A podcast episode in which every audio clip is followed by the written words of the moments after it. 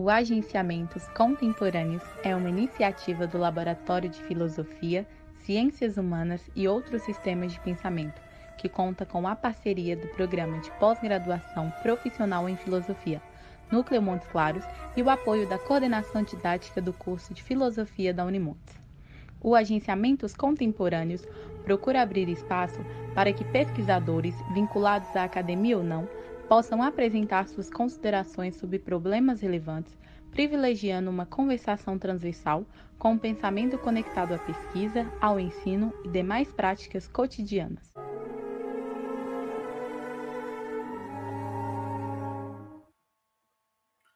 Boa noite, boa noite a todos, boa noite a todas. É um prazer tê-los aqui para mais um encontro do nosso canal Agenciamentos Contemporâneos, canal uh, vinculado ao grupo de pesquisa em filosofia, ciências humanas e outros sistemas de pensamento da Universidade Estadual de Montes Claros.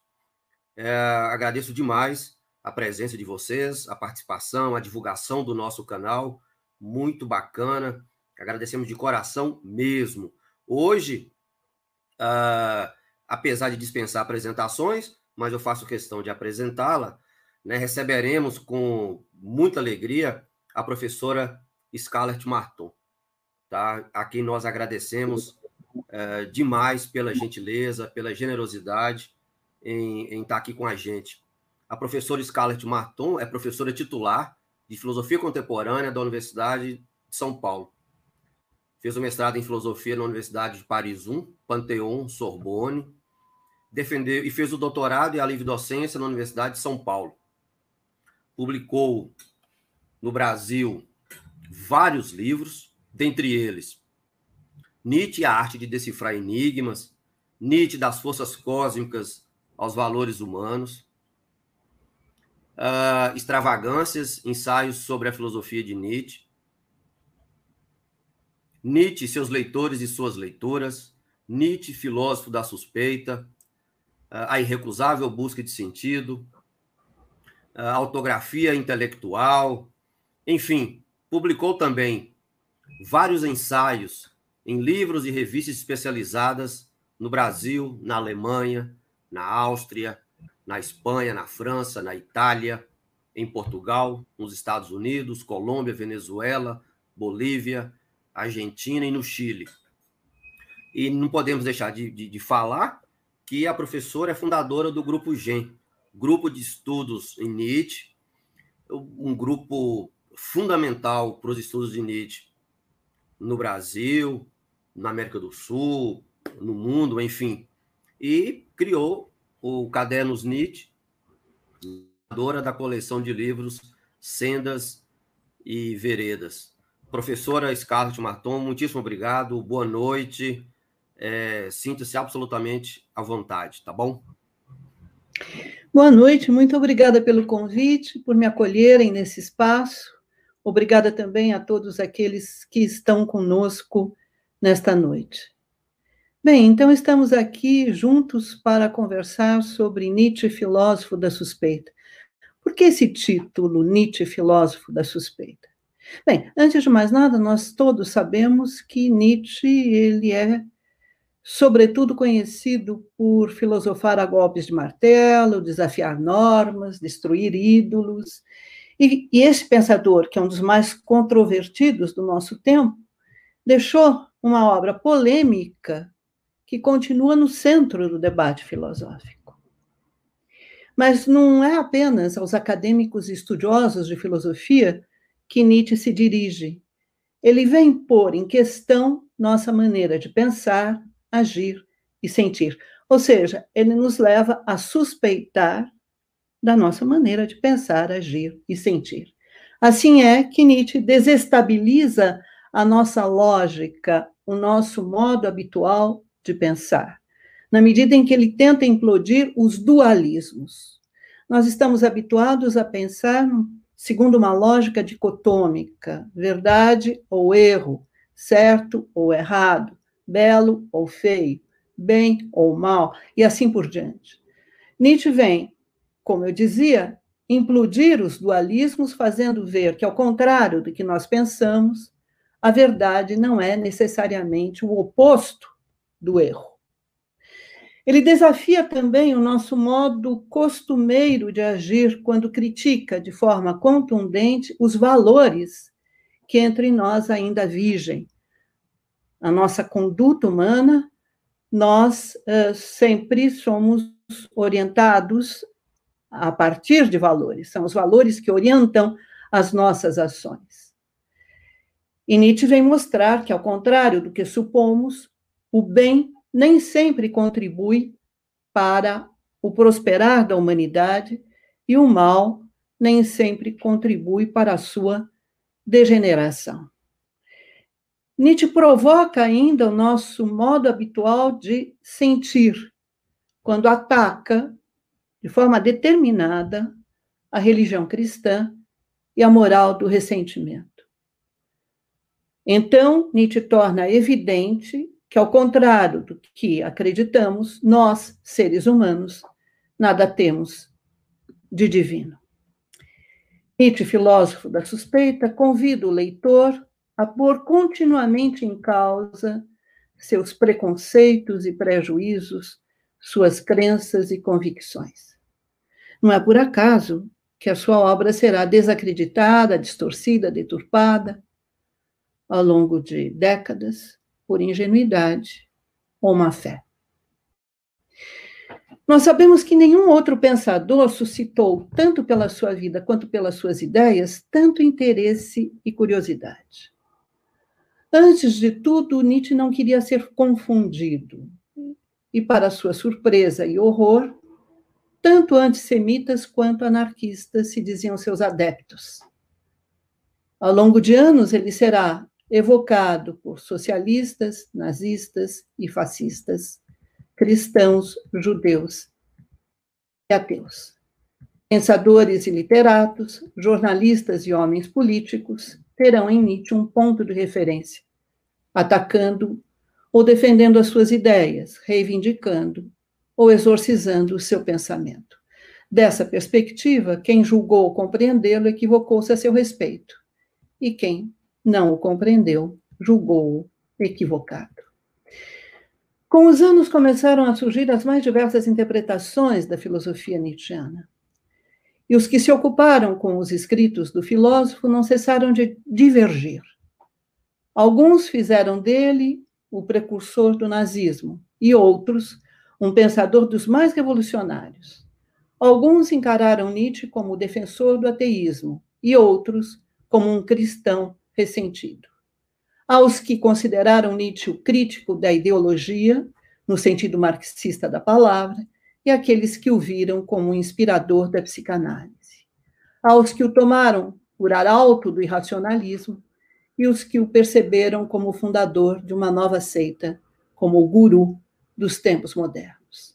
E multiplicaram-se as interpretações de suas ideias. Alguns tentaram esclarecer os textos partindo de uma abordagem psicológica. Entendiam as possíveis contradições presentes nos seus escritos como manifestação de conflitos pessoais. Percebiam suas ideias como uma biografia involuntária de sua alma.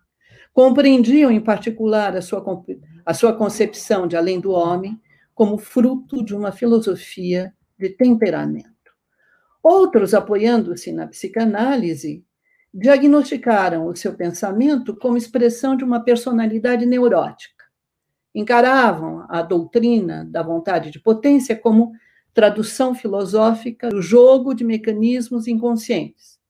Relacionavam essa mesma doutrina com um sentimento de inferioridade que Nietzsche teria. Tomavam as teses da morte de Deus e do surgimento do além do homem como o ponto de chegada de um processo que remontava às origens da consciência moderna. Os textos de Nietzsche causaram impacto não apenas na Alemanha ou mesmo na Europa, eles marcaram as experiências de sucessivas gerações no mundo ocidental. E entre nós, o que se passou?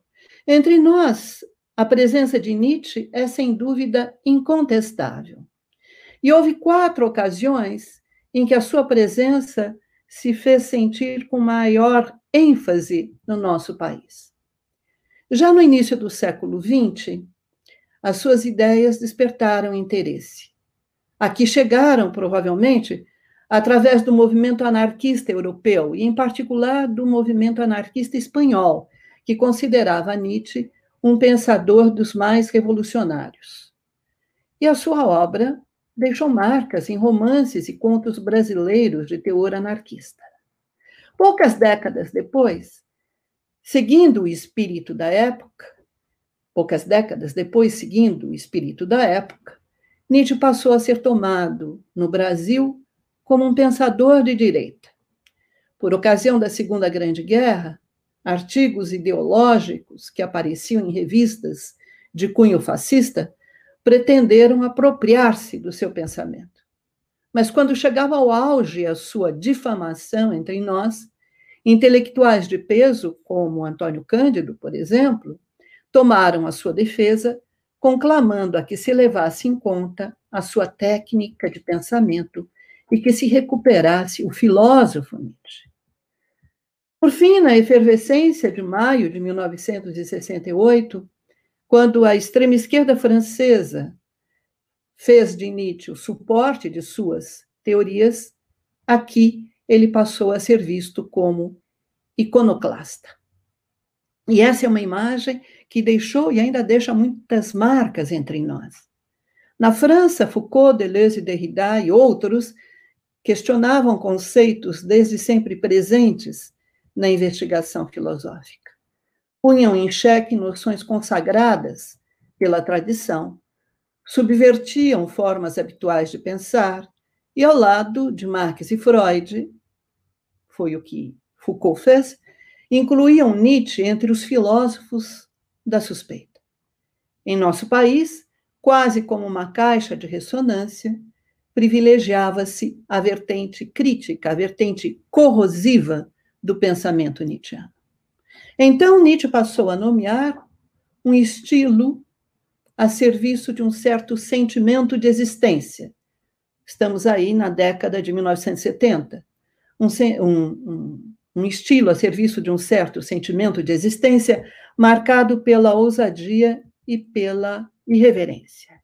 Invocou-se o nome de Nietzsche para pôr em causa as instituições e os valores estabelecidos, a maneira bem comportada de pensar e de agir de nossa sociedade.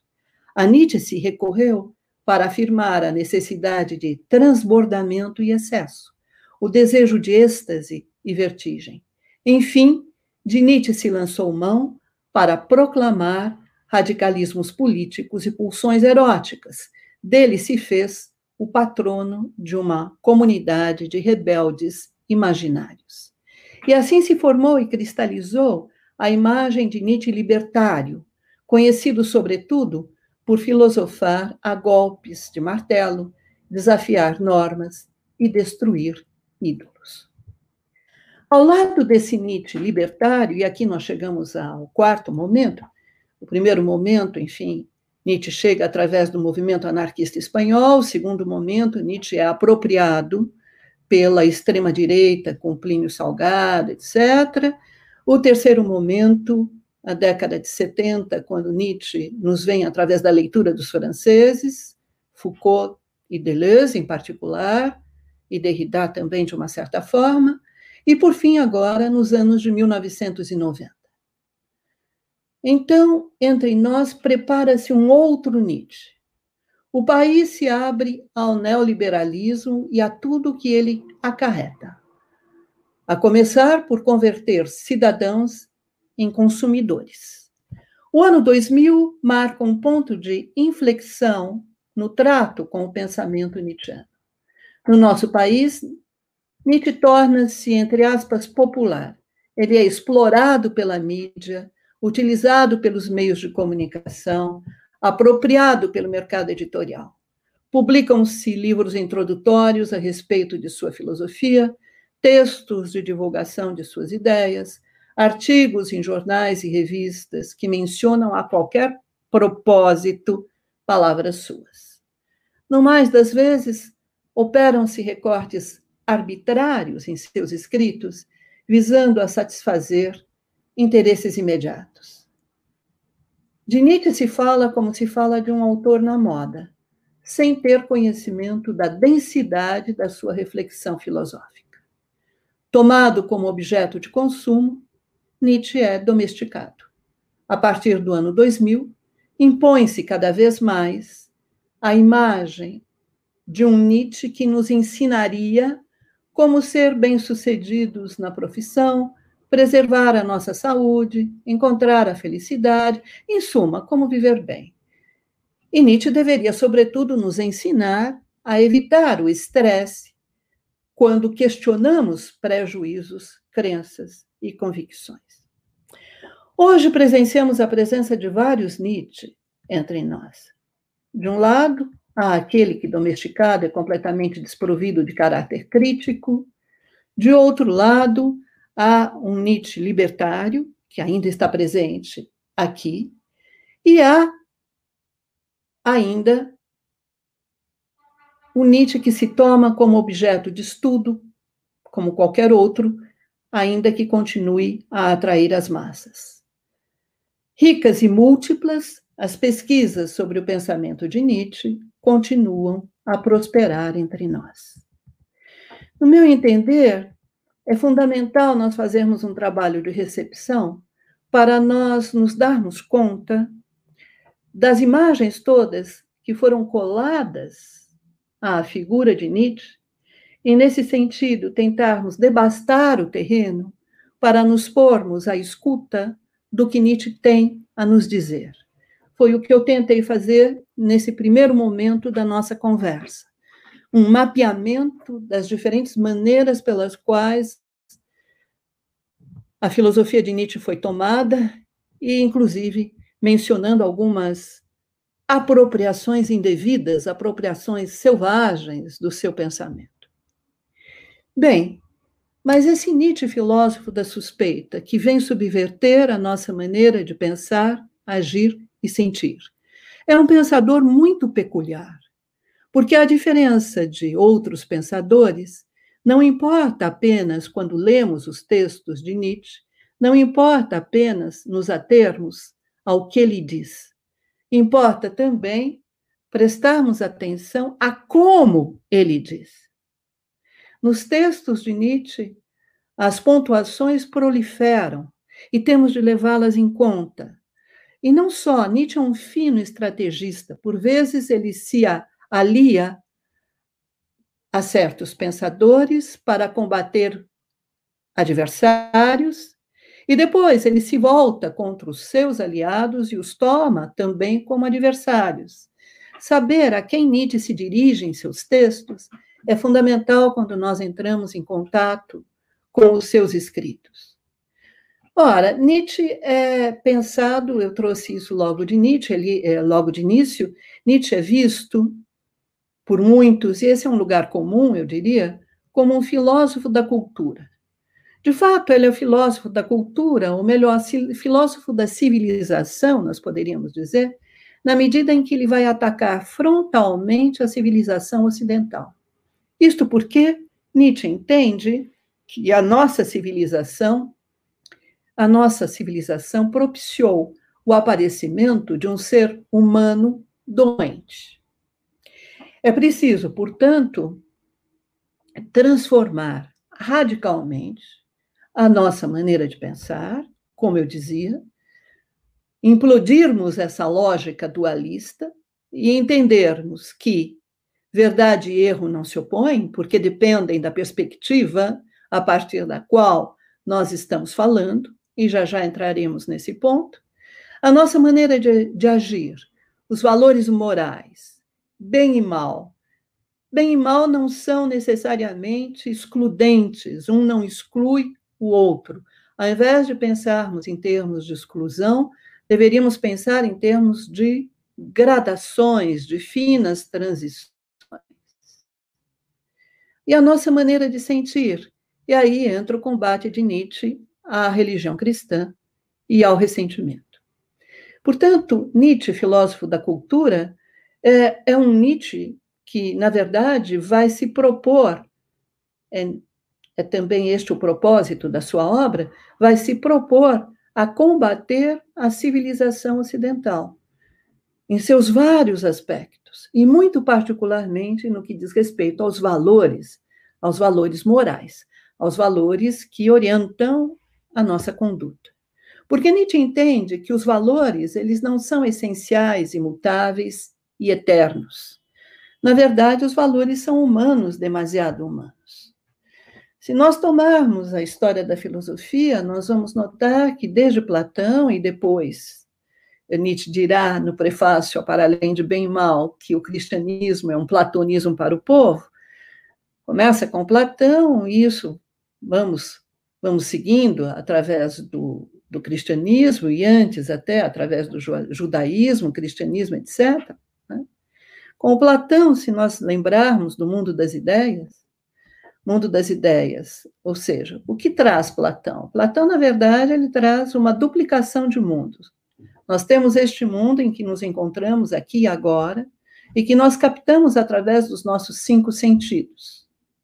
E Platão dirá: este mundo é um mundo das opiniões. E as opiniões, elas são diversas, há uma diversidade de opiniões. E elas são transitórias, ora eu penso assim, ora eu penso de outra forma. Isso não serve para nós. Nós precisamos das, da verdade. Nós precisamos atingir as essências. Nós precisamos, a partir desse mundo, subir através da nossa razão, para o mundo das ideias, porque lá no mundo das ideias, aí não estamos mais ao nível da opinião, nós estamos ao nível da teoria. Então, nós estamos ao nível de verdades que são essenciais, imutáveis e eternas. E no ápice dessa pirâmide do mundo das ideias está a ideia de bem, belo e verdadeiro. Fiquemos com a ideia de bem.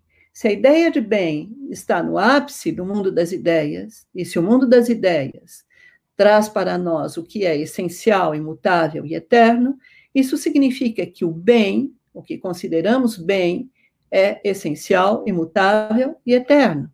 Sempre foi assim e nunca deixará de ser. Nietzsche vai combater justamente essa duplicação de mundos, duplicação de mundos que começa com Platão e que depois reencontramos no cristianismo, com a figura do Deus sumamente bom, que encarna o próprio bem. E Nietzsche dirá: não, os valores eles não são essenciais, imutáveis e eternos. Os valores, eles são humanos, demasiado humanos. O que significa isso? Isso significa que o ser humano estabelece valores. Os valores eles sofrem transformações e eles desaparecem. Quando, quando na verdade eu toco neste ponto, eu sempre me lembro de uma frase de Pascal, esse pensador francês do século XVII, que Nietzsche apreciava tanto. Pascal dizia, num dos fragmentos do seu livro Pensamentos, Pensamentos é a reunião de fragmentos de Pascal, Pascal dizia: divertida justiça é essa que um rio limita. Verdade aquém dos Pirineus, erro além. Ou seja, nós temos aqui a ideia de que os valores eles, eles dependem de certos climas morais, se nós quisermos. Eles dependem do tempo e do espaço em que eles uh, foram estabelecidos. Né? O que se considera bom ou que se considera o bem nas sociedades ditas primitivas não é necessariamente o que se considera o bem na nossa civilização ocidental. E daí por diante, o que se considera o bem num determinado momento da nossa história eh, pode diferir, divergir, pode eh, não ser o mesmo, em geral não é, uh, do que não é o mesmo bem que se considera em outro momento, e assim por diante. Então, eu dizia, uh, Nietzsche traz para nós essa proposta de crítica radical da civilização ocidental. E eu gostaria agora de trazer para nós as marcas da filosofia nietzschiana. Uh, enfim, só insistindo mais um momento quanto a esse ponto anterior, enfim, a crítica radical da civilização ocidental e, e a proposta de uma nova maneira de pensar, agir e sentir. E aqui eu abro um parênteses e retomo aquilo que nós dizíamos há pouco. Nietzsche, aqui entre nós, ele foi visto, a partir uh, da leitura dos franceses, sobretudo como um pensador rebelde. São os pensadores rebeldes que surgem nesse momento da história da filosofia, em particular na França, na França, sobretudo. Né? Bem, uh, um pensador rebelde, portanto, o que se o que se enfatizou durante muito tempo sempre foi o lado corrosivo, o lado crítico da filosofia nietzschiana. É esse Nietzsche iconoclasta a que nós nos referimos, que dinamita fundamentos, destrói alicerces, põe tudo abaixo. E o que eu queria trazer aqui para nós é que, ao lado dessa vertente corrosiva, da crítica dos valores, da crítica da civilização ocidental, existe na filosofia nietzschiana uma vertente construtiva, em que Nietzsche propõe uma nova visão de mundo. E, e a vertente crítica e a vertente construtiva, as duas, são como duas faces da mesma moeda, uma única moeda, a mesma moeda. E nesta vertente construtiva, Nietzsche vai propor, então, uma nova maneira de agir, pensar e sentir, como eu dizia, porque ele vai propor a criação de outros valores, de valores que estejam de acordo com a nossa vida, o nosso corpo, com este mundo.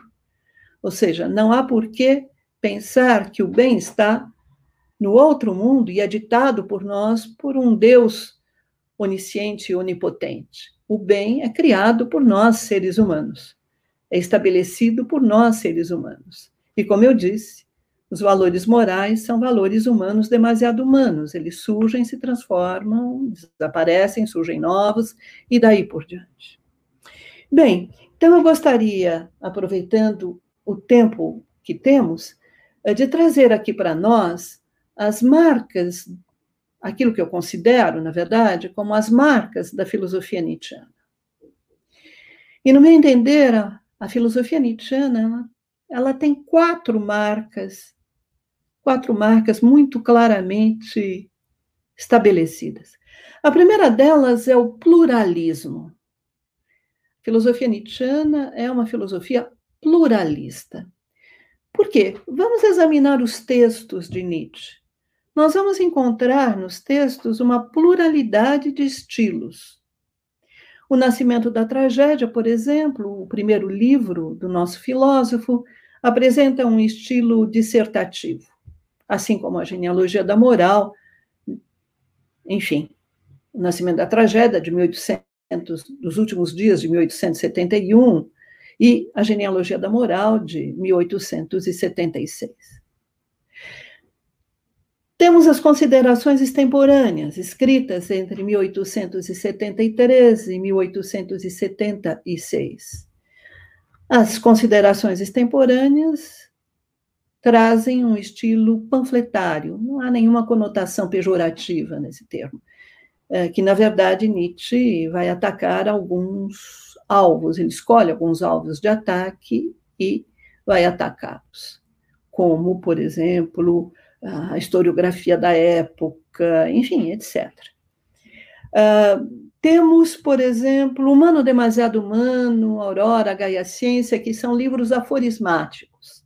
Nietzsche, então, escolhe o aforisma como modo de expressão. Zaratustra, assim falava Zaratustra, enfim, do ponto de vista estilístico, é muito complicado, porque tem um lado parabólico, não é? São parábolas como as que encontramos nos evangelhos. Enfim, é muito particular o estilo de Assim Falava Zaratustra. Eu, eu não vejo outro livro de filosofia que pudesse ser comparado ao Zaratustra de Nietzsche. E assim por diante. E temos até o Homo, que é um dos últimos livros de Nietzsche, onde ele subverte completamente o estilo autobiográfico. Isso sem falar em poemas, os de Tirambos de Dioniso e vários poemas que encontramos em vários livros dele. Portanto, temos uma pluralidade de estilos. Mas não é apenas do ponto de vista estilístico que encontramos o pluralismo no pensamento nietzschiano. Vamos tomar as palavras. As palavras em Nietzsche não são unívocas, elas não têm um único sentido. Elas têm sempre vários sentidos. A palavra alma, por exemplo. Nietzsche emprega o termo alma da mesma maneira que a metafísica e a religião cristã, né? para atacar precisamente esta ideia de que teria, de que o ser humano seria corpo e alma. Zaratustra dirá: eu sou corpo e nada além disso. E a, então, Nietzsche usa o termo alma no sentido da metafísica e da religião cristã para criticar essa noção. Mas Nietzsche também, vejam, curiosamente, usa o termo alma para se referir ao corpo. É o que nós vemos em Para Além de Bem e Mal, quando Nietzsche dirá que o corpo é um edifício coletivo de muitas almas. Ele está usando o termo alma para se referir aos seres vivos microscópicos que constituem o organismo, qualquer organismo. Então, uma pluralidade de sentidos das palavras. Mais ainda, Nietzsche dirá que o ser humano tem. O ser humano é uma configuração fisiopsicológica. Talvez depois possamos conversar um pouco mais a esse respeito. Mas, enfim, trocando em miúdos, o ser humano, nós, nós somos uh, compostos de impulsos. Impulsos como a raiva, o desejo de vingança, como a, a compaixão, etc. E esses impulsos não é um único impulso que compõe o ser humano são múltiplos, portanto, é o pluralismo dos impulsos que nos constituem. E Nietzsche vai também falar do mundo, e no seu entender, o mundo é constituído por uma multiplicidade de forças que agem e resistem umas em relação às outras. Nós temos aí o pluralismo das forças que constituem o mundo. Portanto, como eu dizia, e Nietzsche nunca vai falar de uma única força, sempre for a força é plural, né? Deleuze mostrou isso no seu livro Nietzsche e a Filosofia. Muito bem, então, pluralismo é a primeira marca que eu quero trazer aqui para a nossa conversa da filosofia nietzschiana. A segunda é o perspectivismo. Há um belíssimo texto, enfim, que eu aprecio muito, que é um ensaio que permaneceu inédito porque inacabado, que Nietzsche escreve em 1873 e que se intitula Sobre Verdade e Mentira no sentido extramoral. Nesse texto, que é um dos seus primeiros textos, não é? Nascimento da Tragédia, de 71, Sobre Verdade e Mentira, de 73.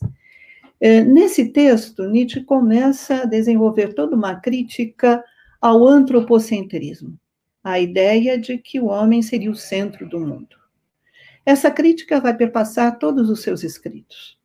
Do início ao fim, Nietzsche estará combatendo aquilo que ele considera uma arrogância e pretensão do ser humano. Por quê? Porque o ser humano se entende, se vê, se considera o centro do mundo. E nesse texto a que eu me refiro, Nietzsche dirá: imaginem a mosca. A mosca certamente se considera o centro voante do mundo. Portanto, temos diferentes perspectivas a partir da condição de cada espécie, se nós quisermos. Porque Nietzsche entenderá que o ser humano nada mais é do que uma espécie animal, como as outras. Não é?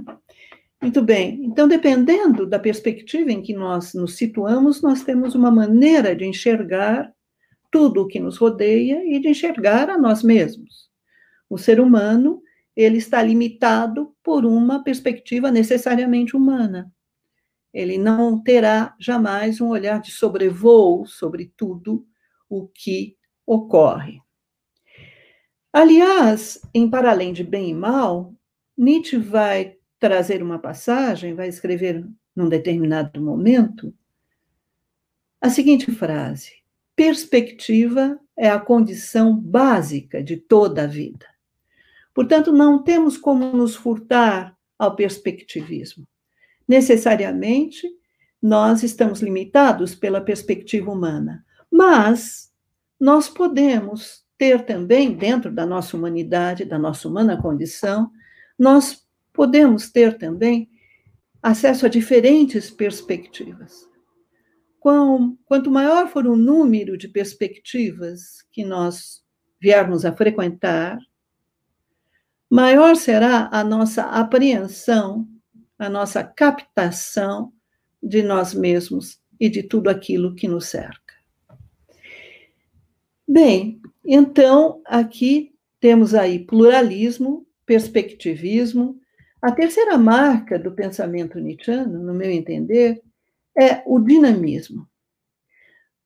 Nietzsche vai ser um crítico mordaz da filosofia dogmática.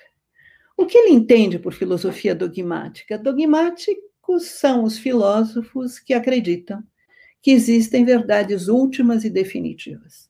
A maioria dos filósofos, na verdade, né? que acredita, a maioria esta que acredita que há verdades últimas e definitivas. Cheguei lá e depois de mim, nada mais. Para Nietzsche, não há nada de fixo e estável. Ou seja, nada é senão vir a ser. Tudo está em movimento. Nós estamos diante aqui da mais plena impermanência. Nada é senão vir a ser. E trago agora a figura de um pensador pré-socrático, Heráclito, Heráclito de Éfeso, lá do século VI eh, antes de Cristo, portanto que viveu há 2.600 anos atrás, e que Nietzsche dirá que é o pensador com quem Nietzsche tem maior familiaridade. Porque Heráclito dizia, é o filósofo do Pantarrei, não é? tudo é movimento, e Heráclito dizia que não se pode banhar duas vezes nas águas do mesmo rio.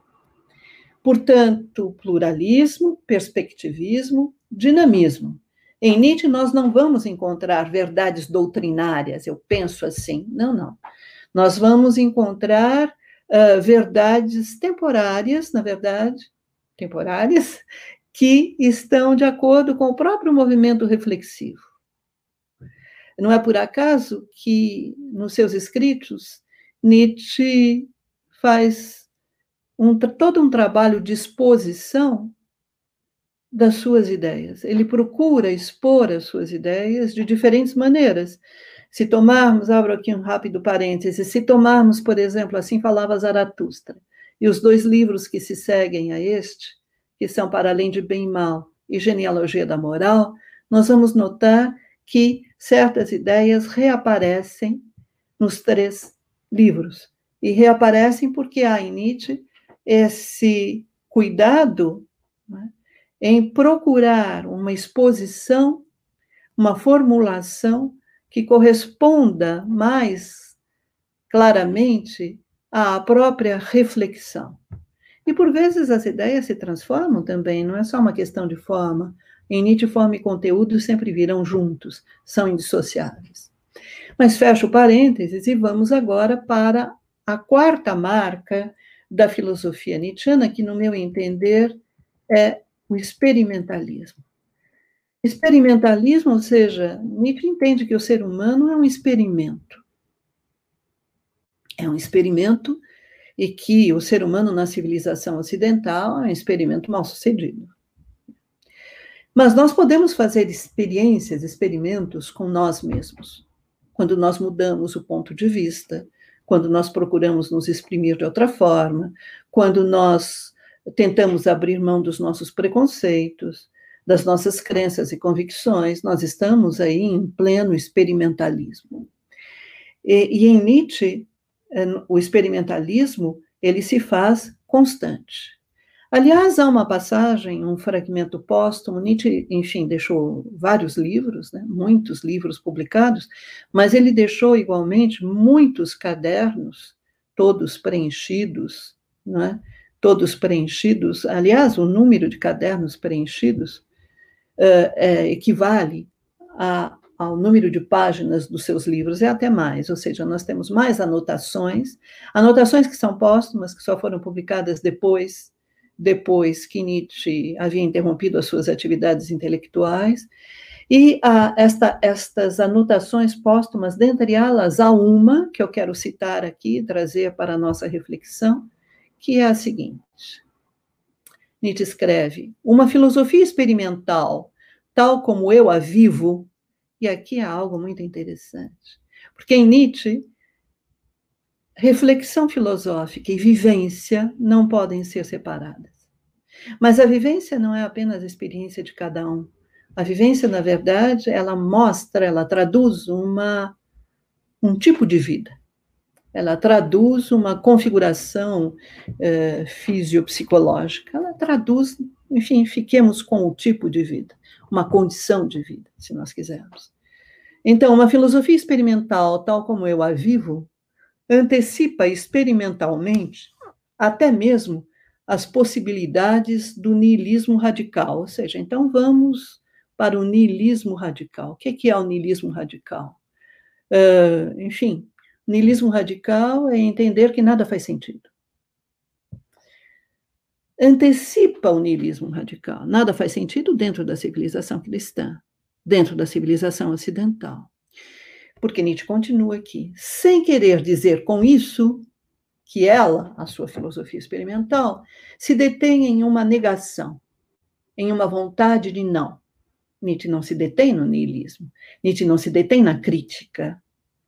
Ele continua, eu cito, ela, a filosofia experimental, quer, em vez disso, atravessar até ao inverso, até a um dionisíaco dizer sim ao mundo, este mundo, tal como é, sem desconto, exceção e seleção. Portanto, como eu antecipei antes, não é? Na verdade, filosofia nietzschiana é esta moeda de duas faces.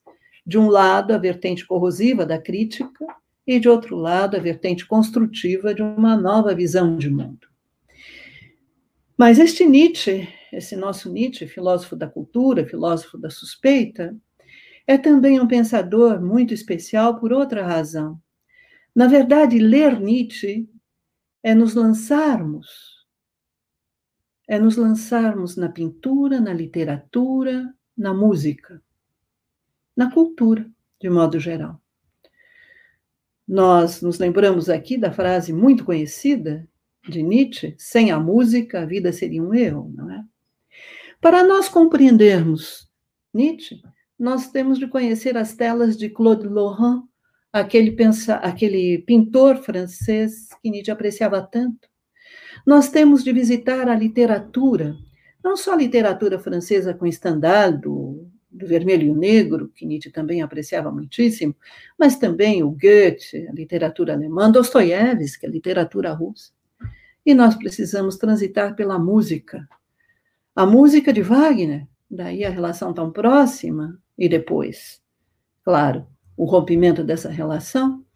A música de Wagner, com a tetralogia, a música de Wagner com Cristão e Isolda. Eu estou uh, muitíssimo convencida de que não se pode compreender o primeiro livro de Nietzsche, O Nascimento da Tragédia, se não conhecermos essa ópera de Wagner, Tristão e Isolda. Portanto, entrar em contato com Nietzsche é abrir-se para todo um universo, com os seus múltiplos horizontes. Era isto que eu queria trazer para começarmos agora, enfim, a nossa conversa. Professora, muitíssimo obrigado pela sua fala, absolutamente clara. E nós já temos aqui muita gente participando, além de te, te mandar abraço, é, há uma série de questões, de problemas apresentados aqui a partir da, da, da fala feita é, por você. E nós vamos conversando para não perder muito tempo, é, aproveitar o, o máximo de tempo que a gente tem aqui, que o pessoal está querendo te ouvir a partir das questões. É, vamos, vamos aqui. Uh, o Júnior pergunta o seguinte: professor Scarlett, por que o Gen manteve o título? Ele fala sobre a obra Além do Bem e do Mal, falando por que, que na tradução é, não está além de bem e mal. É, há, um, há, uma, há um curto-circuito qualquer na tradução em relação a, a essa obra do Nietzsche? O Júnior está perguntando. Não, na verdade, o GEM mantém uh, o título Para Além de Bem e Mal. Na verdade, um dos nossos colaboradores, colegas, fez uma tradução mais recente e aí foi a escolha dele. Mas no que diz respeito aos membros do GEM, nós seguimos aqui de perto a tradução do Rubens Rodrigues Torres Filho para o volume. Está aqui? Não está? O, para o volume uh, Nietzsche Obras Incompletas. Uh, que foi publicado na coleção Os Pensadores. E por que eu, eu não adoto além do bem e do mal? Pela seguinte razão.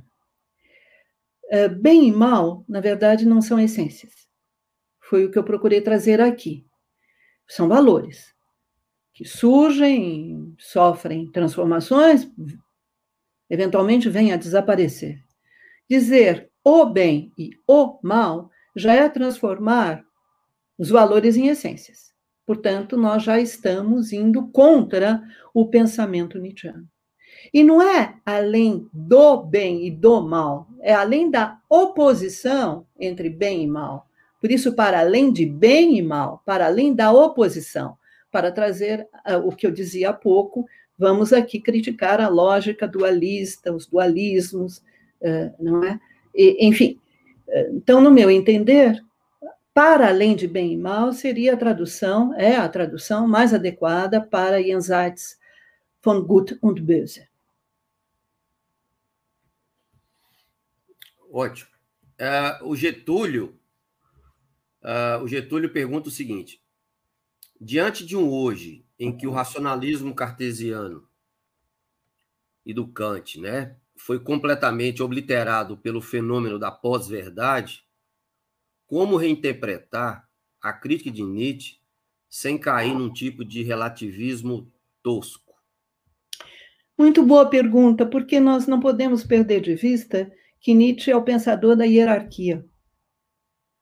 Sim, há um determinado fragmento póstumo de Nietzsche que é muitíssimo citado, em que Nietzsche escreve contra o positivismo não há fatos, só interpretações.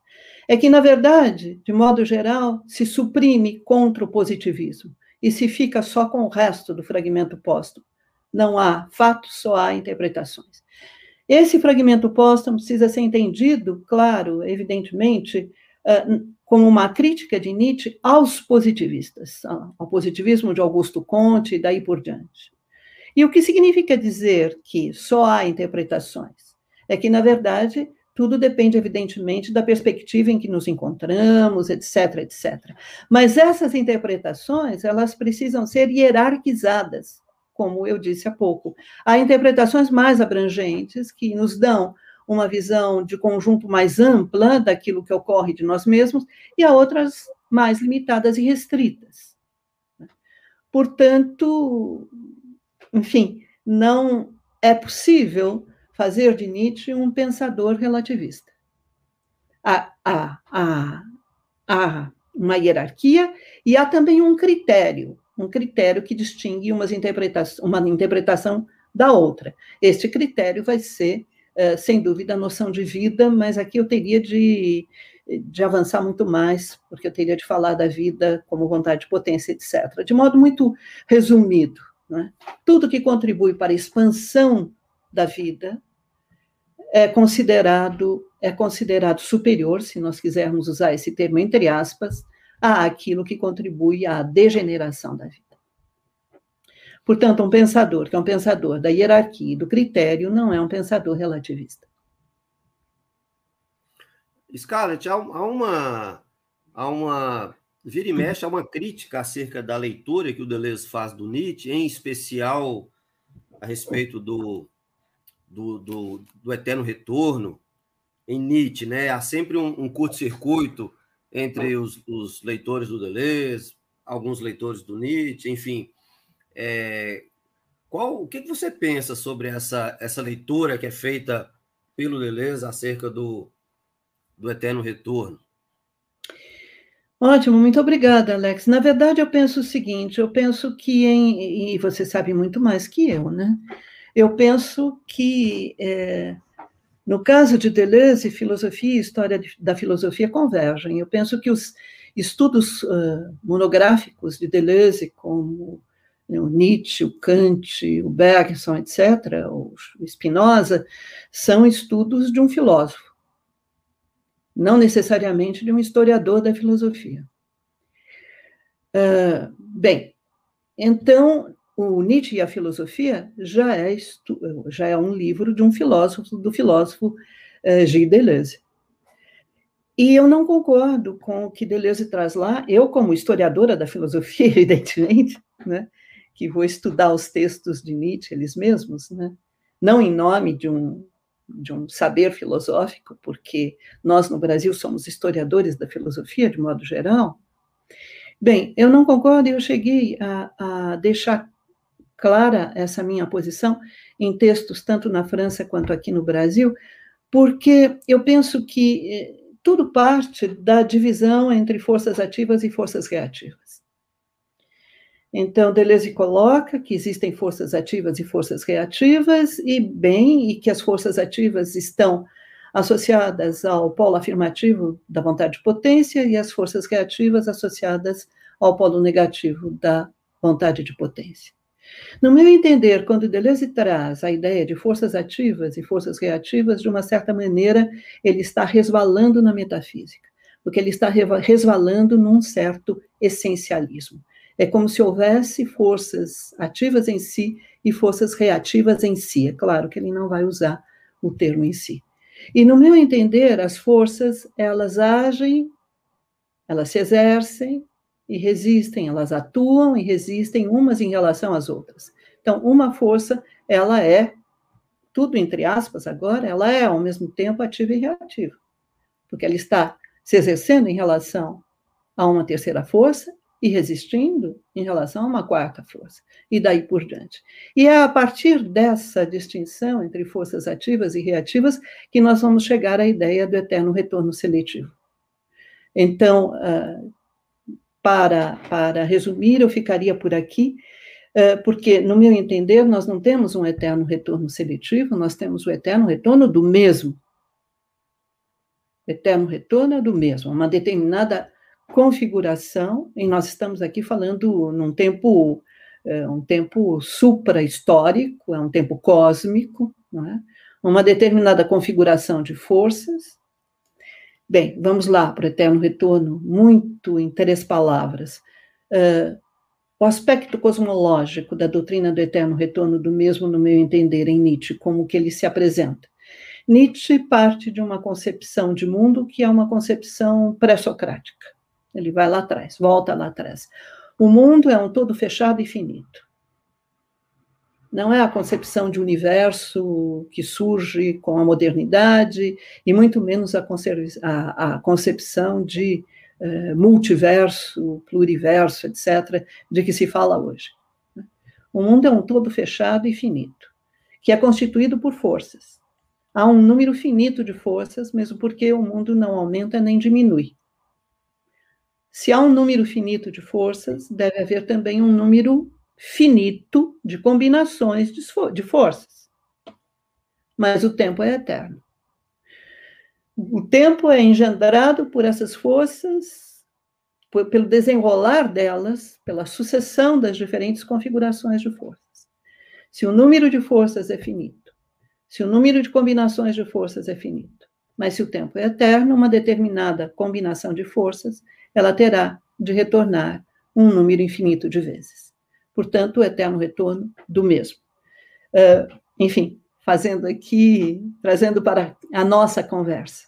Esta nossa conversa, que está ocorrendo hoje, dia 26 de abril do ano 2021, ela já terá ocorrido um número infinito de vezes e voltará a ocorrer tal e qual um número infinito de vezes, sempre será 26 de abril do ano de 2021 da era cristã. É, uma outra questão aqui da Ed, Ed Pina. Ela é da, do, do GEN da Estadual do Ceará. É, a questão a levantar a partir dessa, dessa perspectiva é: a colonização foi uma expansão da vontade de poder ascendente ou foi uma continuidade da submissão da vontade de vida a uma vontade decadente? Edi, eu não tenho condições de responder a essa questão pelo seguinte. Lógico, meu caro, que eu vejo da seguinte maneira. Nós podemos, sem dúvida, conversar como historiadores da filosofia e nós podemos uh, trabalhar os textos de Nietzsche, trazendo diferentes interpretações, etc. Tudo bem, tudo certo. Nós podemos, eventualmente, a partir de Nietzsche, procurar compreender certas questões, usando Nietzsche, como faz Foucault, como uma caixa de ferramentas, né? usando Nietzsche como um instrumento. Não é exatamente o trabalho que eu faço. E nós podemos ainda, é uma terceira via, nós podemos ainda procurar transpor o pensamento de Nietzsche a uma questão, qualquer questão.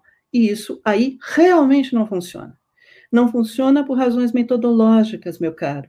Então, a sua pergunta, ela se insere nesse, nessa terceira perspectiva. Falar em colonização, nós precisamos saber de que perspectiva estamos falando, sobre o que nós estamos conversando, é, em que momento da história nós estamos. E, e enfim, e aplicar vontade de vida é, decadente ou ascendente, enfim, é, não dá para eu transpor esses conceitos nietzschianos para uma determinada, para tentar entender uma, uma questão que não se coloca no âmbito filosófico sequer.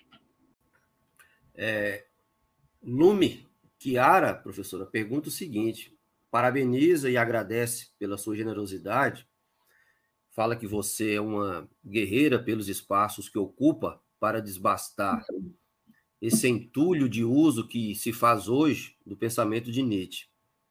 Aí ela pergunta: Pascal é o seu filósofo predileto? É. Pascal é meu filósofo predileto. Você acertou na música. É. Na dúvida. Na dúvida. Eu cheguei a escrever um tantinho sobre Pascal, foi pouco, é, porque eu me dediquei sobretudo a Nietzsche, mas é, eu aprecio muitíssimo Pascal. E Nietzsche é o meu objeto de estudo, evidente, né? É curioso, Scarlett, que antes de entrar ao vivo a gente falava sobre o rapidamente, né, sobre o professor Bento Prado, mas ele também tinha uma, uma admiração muito grande pelo pelo Pascal. Ele gostava demais. Eu lembro de longas conversas que eu tive com o Bento em São Carlos, porque eu trabalhei na Universidade Federal de São Carlos durante sete anos, e longas conversas sobre Pascal. Isso. É... A gente tem uma série de questões, gente. Nós vamos dar uma, uma filtrada aqui para até para não, não cansar muito a professora, que tem outros compromissos. É, há uma questão, Scarlett, que é sempre muito recorrente, é, principalmente de um, de um tempo para cá, provavelmente você já deve ter escutado demais essa questão, que é sobre essa uma, uma certa misoginia envolvendo a obra do Nietzsche, né? E, e aí sempre é, a gente escuta, alunos perguntam e tal, e tem uma questão que está direcionada uh, a partir desse tema sobre essa uh, sobre a misoginia em Nietzsche. Se pudesse falar um pouquinho a respeito.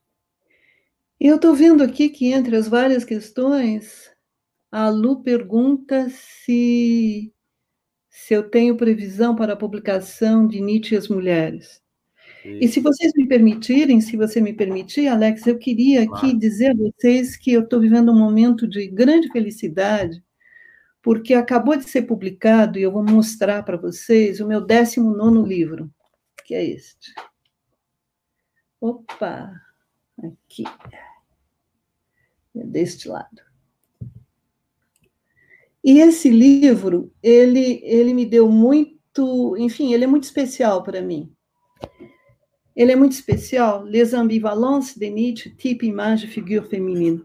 Ele é muito especial porque eu escrevi em francês, escrevi lá na Biblioteca Nacional, que o Alex certamente frequentou também, na Biblioteca Nacional de França. Eu escrevi em francês esse livro e ele acabou de ser publicado pela, pelas edições da Sorbonne. E é sobre Nietzsche e as mulheres, justamente. E nesse momento, agora, eu estou fazendo, estou traduzindo do francês para o português, vejam vocês que situação curiosa. Eu estou traduzindo do francês para o português e eu espero que saia também no Brasil, talvez no próximo ano. Né? E, e o Nietzsche que aparece neste livro é um Nietzsche, em grande parte, misógino, sim. Em grande parte. Porque o que eu procurei fazer neste livro? Na verdade, também eu trago aqui uma questão metodológica. Não me interessou, não me interessou ver as ambivalências de Nietzsche entre o comportamento dele, por exemplo, com as mulheres emancipadas que ele conheceu, como Malvida von Meisenburg, etc. E o que ele disse sobre as mulheres emancipadas porque, no meu entender, não é possível esclarecer a obra pela vida. Não tenho condições de saber se, se em geral, vem questões desse tipo. Não, mas ele se dava muito bem. Será que não é porque é, ele rompeu com a Lu Salomé, ou a Lu Salomé rompeu que, com ele, que ele passou a falar mal das mulheres, a ser crítico em relação às mulheres? Certamente não. Em Humano Demasiado Humano, há um capítulo inteiro intitulado A Mulher e a Criança, onde Nietzsche traz uma das, das visões, eu diria, mais tradicionais da mulher, esta de que a mulher tem de cuidar do marido e dos filhos, e que o lar é o âmbito de atuação dela. E nessa ocasião, Nietzsche não tinha conhecido ainda a Lu Salomé. Né? Então, não dá para explicar a, a, obra pela vida, e o que eu procurei fazer foi um rastreamento de todos os textos de Nietzsche. Os primeiros estão no, em Humano Demasiado Humano, o primeiro é justamente esse capítulo, A Mulher e a Criança, até os últimos, em que Nietzsche fala da mulher. E o que eu vou encontrar é sempre esta visão, esta visão é, tradicional, tradicionalíssima, que, a, a, por exemplo, em Para Além de Bem e Mal, há lá uma série de parágrafos, do 230 ao 239, em que Nietzsche vai se manifestar contra a emancipação feminina. E ele vai dizer o seguinte: as mulheres cometem um erro de cálculo, elas deveriam, na verdade, eh, elas deveriam, na verdade, usar os instrumentos que lhes são próprios. E quais são eles? A beleza, enfim, a, a beleza, o, o que é lúdico, o belo, o lúdico, o gracioso. Essas seriam as características femininas, ao invés de quererem direitos iguais. Portanto, nós temos aí em Nietzsche um percurso que vai dessas primeiras ambivalências, eu não vou ter condições aqui de desenvolver, porque seria muito longo, e que e, e essa posição de Nietzsche vai se radicalizando.